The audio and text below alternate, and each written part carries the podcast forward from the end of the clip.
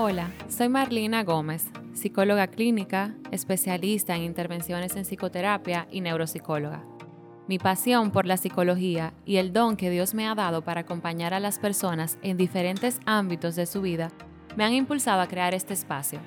Un espacio para ti, que me escuchas, que quizás andas en busca de tu bienestar o del de alguien más. Sean todos bienvenidos y bienvenidas a mi podcast, Neuromar navegando en tu salud mental. Hola, hola. En el episodio de hoy eh, vamos a estar hablando de un tema súper interesante, sobre todo en este tiempo de pandemia, donde eh, a muchos nos ha cambiado el estilo de vida, em, sobre todo en el ámbito laboral.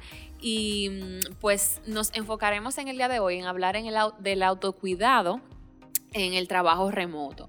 Em, muchas personas han podido ir reintegrándose ah, de manera presencial, pero otras aún permanecen eh, trabajando desde casa, eh, que sí con los hijos o sin los hijos, pero eh, como que no han podido establecer rutinas saludables que extienden quizás el horario de trabajo y un sinnúmero de cosas que queremos abordar aquí hoy para ver cómo afecta en nuestra salud mental y hasta física el no tener em, un autocuidado, vamos a decirlo así, equilibrado.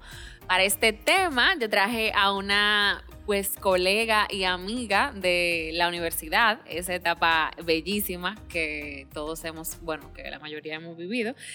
Em, y es Carolina Peña, ella es psicóloga clínica y estoy súper contenta de que ella me acompañe hoy. Es alguien a quien yo admiro mucho como profesional y también como pues en calidad de persona. Hola Carolina. Hola Marlina, muchas gracias por esa introducción tan bonita. Eh, yo también estoy súper feliz de estar aquí. Bueno, desde que tú me escribiste y desde que yo vi que tú hiciste el podcast fue como, ay, qué chulo, como que totalmente te imaginaba haciendo esto. O sea, que a mí me da como mucho placer y mucha satisfacción verte haciéndolo. Eh, sí, yo soy psicóloga clínica, eh, tengo un máster en neuropsicología y una especialidad en intervención y psicoterapia. Actualmente trabajo como psicoterapeuta de manera individual Estoy consultando en un centro, en praxis y también de manera individual en mi propia práctica. Y estoy trabajando tanto temas de duelo, de depresión y de codependencia y dependencia emocional. Digamos que esos son mis enfoques eh, con los que ahora mismo estoy trabajando dentro del marco terapéutico. Excelente. Ese tema de la dependencia y la codependencia justo es el tema que eh, tratamos en el episodio anterior, eh, en uno de los episodios anteriores con Alejandra Morales. Así que si no han escuchado ese episodio, vayan a escucharlo, que está, o sea, on fire. Tengo que escucharlo yo también, también, ponerme al día. Así mismo.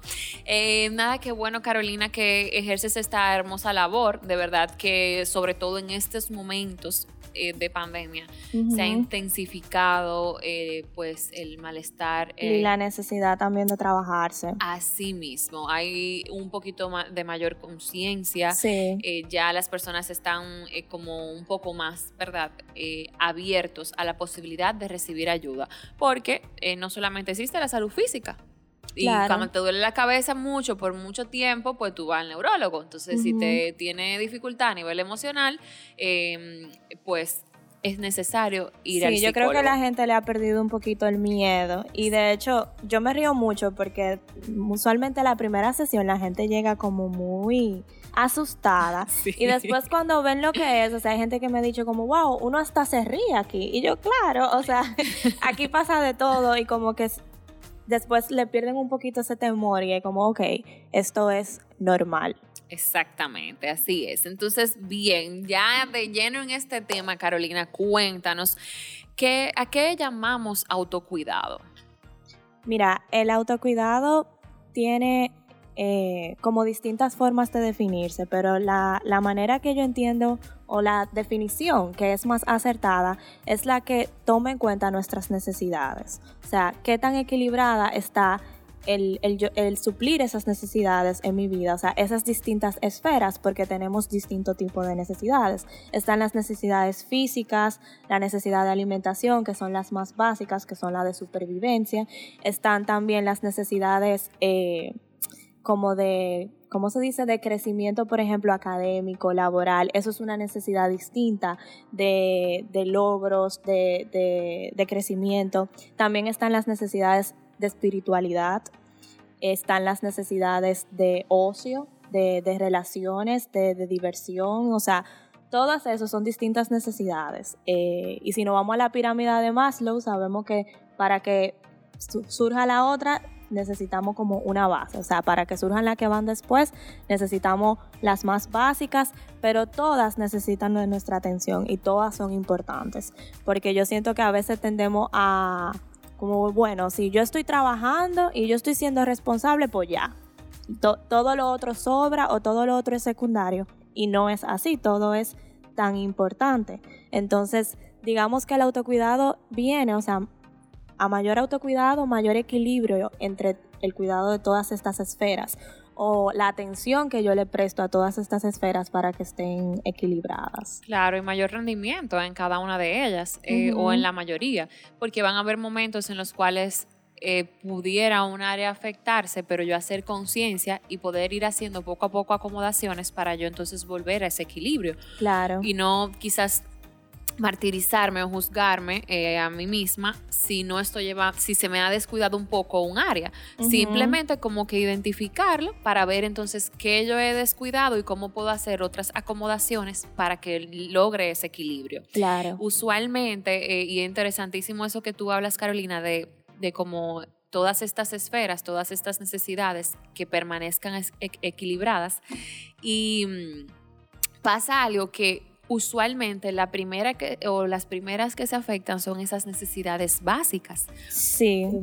Cuando, nosotros tenemos un volumen de trabajo em, desde casa o también puede ser a nivel presencial, em, dejamos de comer, ah, que no me doy tiempo de desayunar eh, ah, que no me dio tiempo, eh, no pude comer o comí muy tarde a las 4 de la tarde o a las 5 de la tarde. Ya ahí os estamos violentando una necesidad básica. Sí, eso se ve reflejado también en la medida que yo no voy a mis citas médicas. Me toca ir al, al odontólogo, pero bueno, eso puede esperar.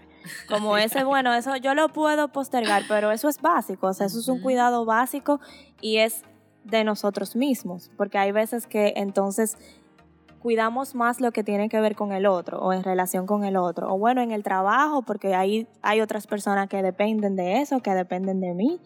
Pero lo que solo soy yo, bueno, eso puede esperar. Como que yo he visto que esa es la tendencia, que lo que solo nos afecta a nosotros cuando debería de ser al revés. O sea, yo soy la prioridad y yo me cuido y yo sin desayunar no trabajo, sin desayunar no cojo una llamada, pero lamentablemente la tendencia es lo contrario, como bueno, déjame yo cumplir y yo veo si cabe un momento para yo comer. Así es, es como que nos ponemos en segundo plano, Carolina, cuando, como tú dices, la prioridad debemos ser nosotros mismos para poder cuidar también del otro, para poder eh, ser más productivo en mi trabajo. Exacto. Entonces, importantísimo que, eh, como dice Carolina, como ella describe el autocuidado, de que es ese equilibrio eh, saludable en las diferentes áreas o esferas o necesidades de nuestra vida, ya sea a nivel espiritual, a nivel laboral, a nivel familiar, nuestras necesidades básicas. Entonces, Carolina, ¿cómo las personas pueden identificar, o sea, que están descuidando eh, su autocuidado en el trabajo remoto, o sea, en el trabajo desde casa? Mira, yo creo que es importante que, veamos a qué le damos prioridad, ¿verdad? Al, momento de trabajar en casa. Eh, y que, cuáles son las rutinas también que tenemos eh, al momento de trabajar en casa. Algo que yo he podido comprobar ahora que trabajo independiente es que necesitamos las rutinas. Para mí, por ejemplo, fue muy tortuoso cuando yo empecé a trabajar, el que un día yo estaba haciendo una cosa y otro día otra, y que al otro día, un día tenía mucho trabajo, otro día no tenía nada. O sea, somos seres de rutina y le necesitamos como esa predictibilidad, saber qué va a pasar, saber qué yo puedo esperar Claro, desde una posición flexible, pero desde que somos niños necesitamos esas rutinas y respondemos mejor ante ellas. Entonces, baja muchísimo también los niveles de ansiedad cuando tenemos el día estructurado, porque sabemos qué esperar. Exactamente. Y como decía, siempre manteniendo una posición flexible, pero cuando yo tengo esa predictibilidad, pues yo puedo jugar mejor con eso. Entonces, algo que se ha visto que ha pasado en el trabajo remoto es que muchas personas han perdido esa estructura o les ha costado ponerse ellos mismos un horario, una división para hacer las cosas. Entonces, de repente, Eh, estoy trabajando desde que, me, desde que me levanto, porque bueno, yo voy a trabajar en mi casa, entonces yo puedo conectarme desde que me levanto y estoy desayunando y estoy mirando la laptop, estoy mirando el celular, estoy ya, estoy trabajando, entonces no hay como un momento, un lugar para cada cosa, porque de repente los límites se complican un poquito más. Entonces, me parece que en la medida que la persona pueda identificar primero, si puede dividir esas cosas, o sea, qué tanto yo Sé cuando estoy comiendo, cuando estoy descansando, cuando estoy trabajando, cuando estoy teniendo un momento de ocio, cuando estoy teniendo un momento para cuidarme a mí. O sea, saber qué momento es para cada cosa y si yo tengo un momento para cada cosa, porque de repente yo hago ese chequeo y me doy cuenta que yo solo estoy trabajando y que solamente estoy haciendo eso y me acuesto y estoy pensando en trabajo o haciendo una lista mental de lo que voy a hacer mañana o cómo voy a resolver los temas de trabajo. O a lo mejor a mí, por ejemplo, para mí el ocio es ver películas, ver una serie al final del día. Y me doy cuenta, huepa, yo tengo tres meses que no veo una película entera o que ni siquiera la pongo o que no tengo ese tiempo, ¿verdad? Como para recargar. O por ejemplo, hay quienes recargan energía socializando, ¿verdad? Y de Yo soy una de esas. Exactamente. Y esta pandemia ha venido para dificultar el tema de la socialización. Y digo dificultar porque no lo imposibilita, nos la pone más difícil. Eh, y entonces quien recarga energía de ese modo de repente se siente más cansado. O sea, he visto personas que dicen, pero yo no estoy haciendo nada, pero yo estoy más cansada o más cansado. Claro, porque tú recargas energía socializando. O sea, eso es literalmente una gasolina. O sea, para el componente de extroversión, la socialización es gasolina. Así es. Lo que es para el introvertido estar solo, y digo componente porque siempre tenemos de las dos cosas, pero para lo que es el componente introvertido, estar solo, eh, ver series, estar como consigo mismo, gasolina, un cafecito solo. Eso mismo es para el extrovertido la interacción, o sea, compartir, el estar con el otro, etcétera. Entonces, en la medida que no conocemos, ¿verdad? Vamos sabiendo que yo necesito esto, necesito lo otro. Entonces, hacer ese chequeo de, ok, ¿qué tanto yo estoy recargando? ¿Qué tanto yo estoy eh, eh, como que dándome eso que yo necesito para sentirme bien? Porque hay cosas que hacemos simplemente porque nos generan placer, porque nos dan satisfacción. ¿Qué cosas yo estoy haciendo para funcionar bien en mi trabajo? Yo estoy comiendo bien, yo estoy alimentándome bien. Yo, por ejemplo, me he dado cuenta que los días que yo tengo muchos pacientes tengo que comer mejor porque el trabajo que se hace a nivel mental es mucho más que a lo mejor cuando yo estoy haciendo trabajo de oficina o trabajo administrativo. Entonces, si yo no como bien o si yo como disparate, por decirlo así, eso va a afectar mi desempeño, eso va a afectar mi estado de ánimo en el día, eso va a afectar el agotamiento que yo siente al final de, ese día también. Y algo muy importante es el tema de, el, de la higiene del sueño. si vemos que se nos está alterando eh, nuestro patrón, ¿verdad? Los horarios eh, de sueño, ahí ya es, una, un, o sea, es un indicador de que esa esfera la estoy descuidando. O sea, de que ya no, no está tan equilibrado el tema de de, del ocio, del descanso, del sueño en, en, este tema del autocuidado. Entonces es importante pues estar conscientes de cómo va nuestro día. Esa parte que tú hablas del autoconocimiento es importante también para el autocuidado.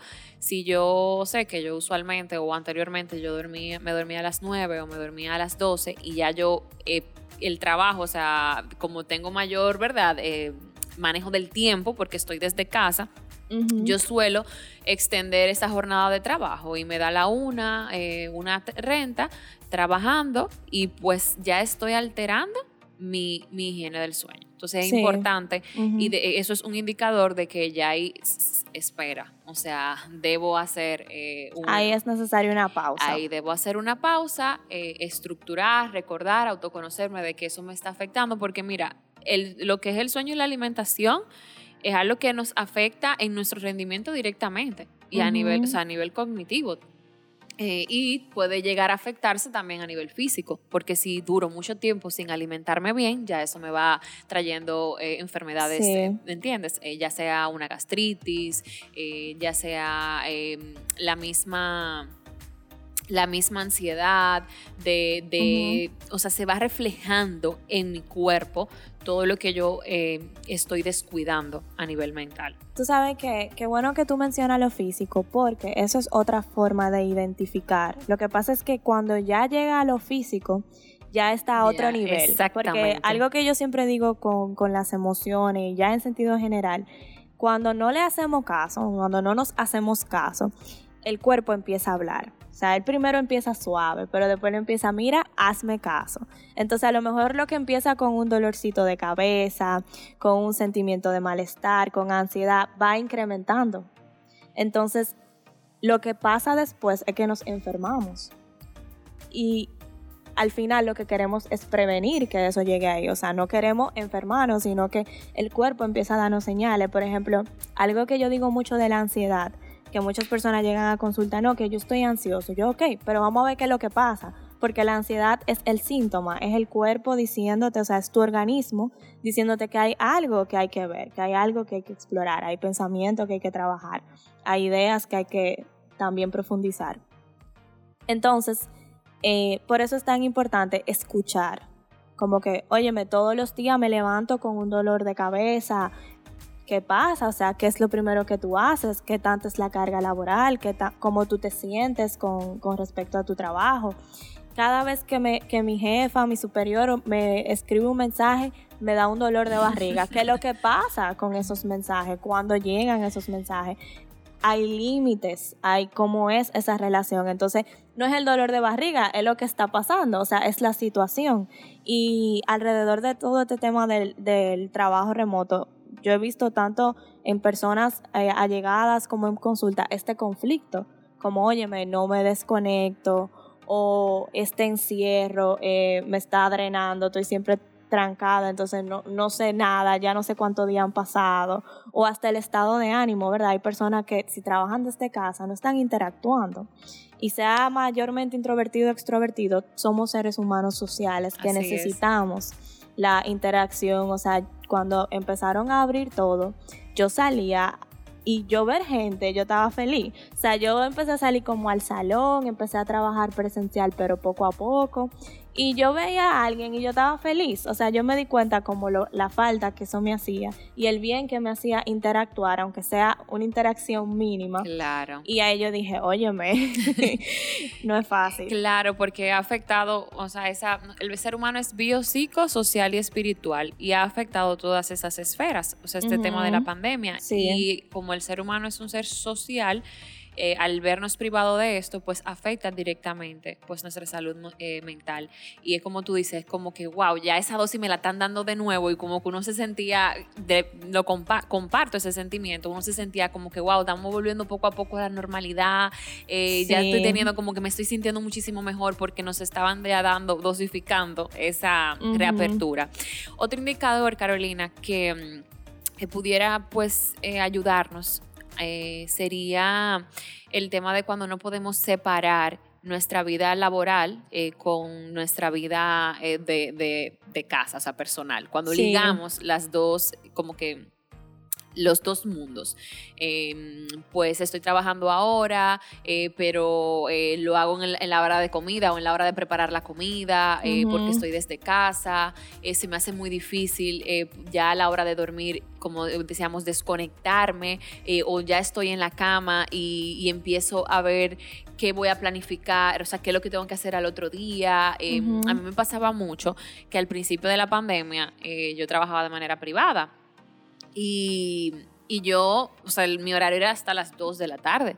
Pero Carolina, yo me encontraba trabajando, oye, a las 2 de la tarde, yo me encontraba trabajando una de la mañana. En, algunas ocasiones. Y a veces yo o sea, me eh, estaba intentando dormir y me llegaba un correo em, y yo decía, wow, o sea, tengo que responder eh, para que ser productiva. O sea, tengo que responder para que sepan que estamos trabajando, que estamos ahí, porque eh, las personas en, al principio de la pandemia, todo el mundo estaba como irritable, más irritable, eh, necesitaba como que respuesta eh, inmediata, o yo entendía que debía ser así y que yo iba y yo era más productiva si yo respondía inmediatamente. descuidando mi sueño, eh, muchas veces descuidando mi alimentación y yo entendía que yo era productiva, Carolina, y yo no sabía separar, como te decía, en mi vida personal, que ya era un momento de descanso, ya era un momento separado al horario de trabajo. Entonces, cuando estamos inmersos ahí, eso es un indicador, una señal de que eso no está, no está equilibrado. Y tú sabes que ahora que tú mencionas eso, es importante resaltar el hecho de que hacer nada es también necesario. Ya lo sabes. O sea, literalmente ese momento al final del día, donde a lo mejor uno chequea las redes sociales o está asimilando el día, o sea, que no está haciendo algo como que lo... Eh, que, que no me gusta decir que no está haciendo algo, porque tú estás haciendo algo. O sea, ese momento de asimilación del día, hasta de pensar, ah, mira, me fue bien, o, o, ver lo que nos pasó, o hasta hablarlo con alguien, ah, mira, este es el momento que yo hablo con mi pareja de cómo me fue y veo cómo le fue a mi pareja. Eso es un momento de asimilación y de tranquilidad. Yo me sentía culpable, Carolina, cuando yo no estaba haciendo algo. O sea, yo decía, y yo entraba a las redes wow, pero mira, alguien está cocinando, está haciendo receta nueva, eh, o este está haciendo ejercicio, eh, o mira qué productivo, sacó un proyecto nuevo en medio de la pandemia. Y yo me quedaba, yo hacía mi trabajo, o sea, y, tenía mis cosas que hacer, pero cuando yo no estaba haciendo nada, yo me comparaba con las demás personas y yo decía, ah, no, pero está mal yo estar ahora aquí descansando o, mirando hacia arriba o, pasándola bien o conversando como tú dices. Yo me sentía culpable. Es que hubo una respuesta como de sobreactivación, en sentido general. Óyeme, es el punto yo me decía, y recuerdo que habían personas hablando sobre eso, como que señores, pero cálmense, o sea, nos acabamos de dar cuenta que, que hay una pandemia, o sea, que esto es mundial, y todo el mundo se puso a cocinar y era como gracioso, porque lo que tú esperarías que, ok, vamos a asimilar, o vamos a quedarnos en choco, lo que sea, estábamos ahí haciendo cosas. A mí me gustó que también en sentido general después vino esa asimilación, como que, de, no, espérense, no hay que ser tan productivo, o sea, podemos tomarlo suave, o sea, de hecho, en un principio la carga laboral de muchas personas disminuyó. No para todo el mundo, por lo menos para mí fue así. O sea, yo disminuyó bastante mi cantidad de trabajo y yo estaba como que... Lo mío fue lo contrario, lo mío aumentó, porque como era en un centro educativo, tú sabes que teníamos que reinventarnos, de mm, crear todas esas em, herramientas que no estaban disponibles y fue de verdad, eh, y más la el estrés de nosotros como verdad, como docentes y el estrés de las familias y de los niños. O sea, fue todo un poquito eh, caótico en principio, pero luego entonces pues pudimos eh, ponernos en la marcha. Bien, Carolina, entonces eh, por último, me gustaría que compartiéramos con los que nos escuchan herramientas, o sea, recomendaciones de cómo podemos tener ese equilibrio en las diferentes áreas de nuestra vida en en relación al teletrabajo o el trabajo remoto? ¿Qué podemos recomendarle a los que nos escuchan? Mira, eh, ya partiendo del hecho de que ya la persona, ¿verdad? Hizo ese proceso de identificación, se dio cuenta que hay algo que está desequilibrado, que las cosas no están divididas, o sea, después de que se agota ese proceso y se ve lo que es necesario, entonces cómo empezar a accionar. O sea, yo no veo, identifico y me quedo ahí, sino que yo empiezo a tomar decisiones alrededor de eso. Accionar. Exacto. Entonces, si vamos a suponer que una de las dificultades que se identifican es el que todo pasa en un mismo sitio y no sé cuándo estoy trabajando o cuando estoy cuidando a mis hijos o cuando estoy haciendo algo que me gusta o estoy viendo una serie pero también estoy trabajando, o sea que las cosas no están divididas, es empezar a ponernos un límite interno primero. Como que, ok, ¿cómo yo voy a organizarme y cómo yo quiero organizarme? ¿Verdad? O sea, que yo quiero hacer en el primer momento del día o cómo yo funciono mejor. Hay quienes, por ejemplo, son más productivos en la mañana o entienden que avanzan más en la mañana. Ah, bueno, pues temprano en la mañana yo me siento y trabajo en esto. También hay que tomar en cuenta que hay, que, hay personas que tienen que cumplir horarios, ¿verdad? Entonces, ok, que yo, ¿cuál va a ser ese espacio? ¿Cómo yo voy a poner ese espacio de una manera que me guste? Porque algo que, estuve leyendo eh, en ese documento que me compartiste es que las oficinas están diseñadas como para ponernos a trabajar, o sea, están diseñadas para que estemos en ese modo en todos los sentidos, pero en nuestra casa no. O sea, muchas personas, por ejemplo, en mi casa, mi habitación es mi lugar de trabajar porque es el lugar donde tengo mayor privacidad y porque mi, mi, trabajo lo amerita. Eh, y ya bueno, ya yo he aprendido a que si estoy trabajando no tomo descanso en la cama porque si no, no vuelvo a trabajar. O sea, o se me hace mucho más difícil. Entonces, ese tipo de, límites internos de que, ok, ¿qué yo voy a hacer para yo entrar, entrar en sincronización trabajo? Es muy importante. Eh, también equilibra el, el tema de los límites, porque yo estoy en mi casa no quiere decir que yo estoy disponible siempre. Exacto. Yo puedo decir que no, aunque yo tenga la pata para arriba, porque ya. Porque ya me toca descansar y porque yo delimité que yo necesito este tipo de descanso. Y que después de las 7, este es mi tiempo para mi familia, para mí, para mi pareja, para lo que sea que se decida hacer. Eh, y también tomando en cuenta que van a haber emociones que van a venir. Y eso no quiere decir que eso sea un indicador de que estamos haciendo algo malo. Por ejemplo, puede que se sienta la culpa, ¿verdad? Que tú la mencionabas ahorita como esa culpa de, óyeme, no respondí a ese correo. Le dije a mi jefa o a mi jefe que eso se quedó para mañana que, se, que te visite la culpa no quiere decir que tú tengas que echar todo para atrás. Eso es una emoción normal por la misma programación que ya tenemos, de que tenemos que funcionar, que tenemos que ser productivos, que lo que sea. Que yo soy responsable y tengo que siempre estar activa. que si yo estoy en mi casa y trabajando en mi casa, yo tengo que estar disponible siempre. No, no necesariamente. O sea, podemos ser responsables y al mismo tiempo poner límites, porque algo muy importante de los límites es que somos seres limitados o sea, no, podemos con todo, esa es la realidad y como que el trabajo es aceptarlo, porque a veces queremos hacerlo todo, pero cuando el, cuerpo se empieza a desgastar, cuando nos empezamos a gritar, a sentirnos mal, es el cuerpo diciéndote, no, mira, tú no puedes con todo, o tú no puedes con eso. Eh, por ejemplo, algo que yo he trabajado también con otros terapeutas es que, por ejemplo, cada quien tiene una, ya yéndome a mi trabajo en específico, cada quien tiene una cantidad de pacientes que ve al día. Y esa cantidad de pacientes va a ir en torno a lo que yo puedo manejar. Y a lo mejor tú puedes ver ocho, pero yo puedo ver seis. ¿Verdad? Porque cada quien es distinta. Entonces, cuando yo conozco mi límite, que no, mira, ya en el séptimo ya yo no soy Carolina. ya yo no puedo más. Entonces, eso es un límite interno. Primero yo lo reconozco y ya después yo lo pongo externamente. No voy a ver más de tantas personas al día. Por ejemplo, eso es un límite alrededor de mi trabajo. Y eso no te hace menos, te hace ser tú. No te hace menos que el otro. Exactamente, exactamente. Y de hecho puedo hacer un mejor trabajo si yo doy desde una posición de, ok, aquí está Carolina con la pila puesta, pero cuando ya yo estoy por la mitad, no es justo para mí ni para la persona con la que estoy trabajando, porque no estoy dando lo mejor de mí. Exacto. Sino que yo digo, ya después de la octava persona, ahí, no, ahí queda un 30% de, de mí. Eso, por ejemplo, es un límite alrededor de mi trabajo. Para cada quien va a ser distinto dependiendo de, de lo que haga.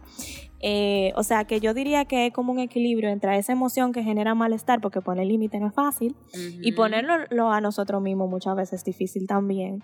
Eh, hacer esas, eh, esas divisiones y también un poquito de ese trabajo profundo de ver de dónde viene esa necesidad de, de ser tan productivo, porque creamos identidades a, través de nuestro trabajo. A lo mejor en mi trabajo es que yo me siento inteligente y ese es mi lugar de sentirme inteligente, ¿verdad? Porque hay, esa autoestima es distinta. No es lo mismo la autoestima personal cuando yo me miro en el espejo a la autoestima cuando yo me siento a trabajar. Entonces hay personas que han encontrado que encuentran todo o factores muy positivos, y ojo, eso no es malo, ¿verdad? Pero ese tipo de exploración también, de que, conchole, que si yo no soy productiva, entonces yo soy un disparate. Así es. Hay muchas personas que así que le trabajan la mente. Si yo no soy productiva, entonces eso dice algo de mí, cuando en realidad no es así. O sea, si tú no eres productiva es porque tú estás descansando y eso es ser productivo. O sea, esa es como la, la ironía que muchas veces haciendo lo contrario estamos trabajando más en torno a ser una persona productiva. Porque dime tú, si tú no duermes, y tú al otro día te tienes, o sea, tú no duermes porque tú estás muy estresado. A veces cuando estamos muy agotados, el descanso no es igual. Eh, y tú te tienes que levantar al otro día a trabajar. Yo no sé tú, pero cuando yo no duermo bien, yo me levanto de mal humor. yo no soy la misma, mi, mi, mi productividad no es igual. Puedo trabajar, pero no es lo mismo, no lo hago desde la misma perspectiva. Entonces, Claro, las funciones cognitivas ahí se ven también afectadas. Uno también a veces trabaja un poquito más lento. Claro. Eh, le cuesta mucho más eh, la comprensión, eh, te genera quizás dolor de cabeza. realmente a mí me ha pasado cuando se me afecta el sueño. Sí. Algo que de una vez, o sea, inmediato yo lo siento. El sueño es muy básico, es muy básico. Exactamente, es una necesidad básica que hay que pues suplir. Y algo que también yo agregaría, eh, sobre todo en este tiempo de pandemia, señores, eh, que es un momento de crisis, o sea, estamos bajo un momento de crisis, un momento inusual que no habíamos vivido antes, que ha cambiado nuestro estilo de vida y muchísimas, hasta, hasta culturalmente ha afectado muchas eh, tradiciones que antes se hacían y ya no se pueden hacer por el tema del, del, la, eh, del contacto, de la, del distanciamiento. Entonces, algo que yo les recomendaría es ser flexibles y compasivos con ustedes mismos. Porque nadie lo va a hacer. O sea, tu jefe no te va a decir, sí, tómate eh, este tiempo para ti. No, se, va, se mide mucho el tema de la, de la productividad.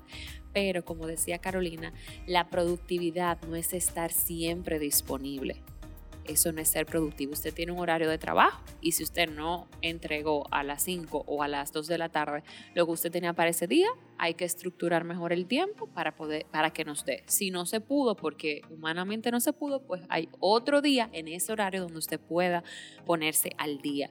Y en este tema de la flexibilidad, Carolina, es que, ok, no me dio tiempo hoy em, porque pasaron situaciones en casa, los chicos estaban un poco más intensos eh, o me pasó una situación X, bueno, ese día yo soy compasivo conmigo, soy flexible, hoy no lo pude hacer, pero mañana sí, y lo, y lo haces. O sea, si de cinco días tú tienes dos que no pudiste entregar el trabajo a tiempo, óyeme, sé compasivo, sé flexible. Tú no, en, bajo esta situación de pandemia, no vamos a hacer las cosas o todas las cosas igual como las hacíamos antes. No. ¿Por qué? Porque hay muchísimas emociones que nos afectan. La incertidumbre, em, la ansiedad, eh, por qué va a pasar, eh, el tema... ¿Cuándo se va a terminar ahora? Porque ahora vemos una luz, pero todavía tenemos ese, ese tema de incertidumbre de que no sabemos cuándo va a realmente regresar la normalidad. Totalmente. Entonces, también con los niños en casa,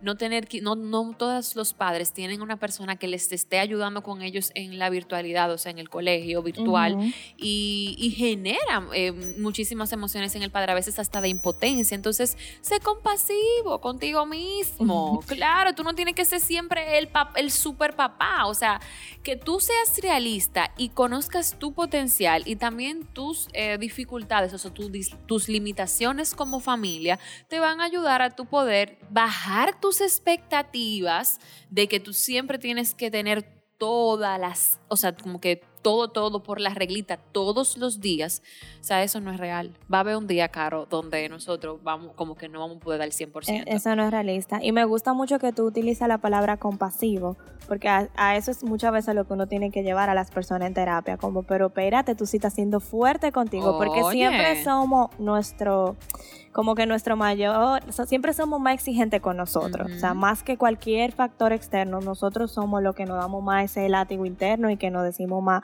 no, yo debí, pero yo pude haber hecho, siempre somos nosotros esa voz más exigente.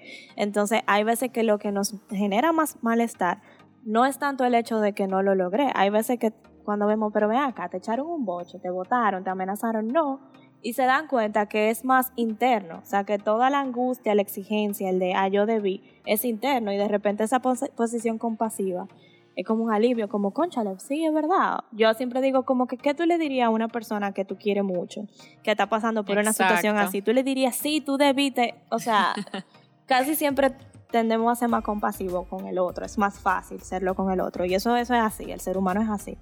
Eh, pero a veces hacer ese ejercicio de como que, ¿qué yo le diría? Yo de verdad pensaría de, mi, de esa persona que es un fracaso, que lo hizo mal. Y casi siempre la gente se da cuenta que genuinamente no es lo que pensaría. No tanto que no, no se lo diría ni siquiera, sino que ni siquiera asumiría eso del otro, de que, ay, sí, sí, tú debiste hacer más. así mismo, así es, Caro. Entonces, finalmente, eh, si con estas recomendaciones, si se nos hace difícil establecer rutinas, si se nos hace difícil separar ese, ese, esa área laboral de la personal, si se nos hace difícil eh, pues cuidar nuestras necesidades básicas y llevar un equilibrio, si a pesar de estas recomendaciones sientes que tú solo o sola no puedes, busca ayuda que hay, que, o sea, vemos muchísimos profesionales disponibles para ti, porque estamos bajo una situación de crisis a nivel mundial, nos ha afectado a todos, a uno de más que otros, o sea, de diferentes maneras, y tú no eres débil por eh, necesitar una ayuda. O sea, no eres débil. Hay momentos en nuestra vida donde un, apoyo, una red de apoyo es importante, donde un psicólogo es un punto clave para yo poder sobrellevar mejor la situación, quizás ver cosas desde una perspectiva diferente a la que estoy enfocando mi atención. Claro. Entonces, eh, nada, Caro, yo creo que aquí pues eh, reunimos bastante información eh, respecto a este tema del trabajo remoto y el autocuidado, que es sumamente necesario para ser em, más productivos en las diferentes áreas de nuestra vida, no solo a nivel laboral, sino también a nivel familiar y personal, porque al fin y al cabo te sientes bien contigo mismo. Claro, Claro, sí. Así que nada, Caro, muchísimas gracias por compartir eh, conmigo y por formar parte de este proyecto. Gracias a ti por la invitación. Yo siempre me disfruto mucho este tipo de espacio porque yo hablo mucho. Tú lo sabes. Entonces aquí yo como que, bueno, esto es casi como un autocuidado para mí. Exactamente, así es. Así que nada, muchísimas gracias también a todos ustedes que nos han escuchado hasta aquí. Y nos vemos en las redes. ¿Dónde podemos encontrarte, Carolina? Bueno, pueden encontrarme en PSY Carolina Pena. Ese es mi Instagram. Instagram, igual si lo escriben mi nombre, Carolina Peña, les sale también. O sea que pueden encontrarme por ahí. Perfecto. Bueno, pues nada, nos eh, vemos o nos escuchamos en el próximo episodio y en las redes.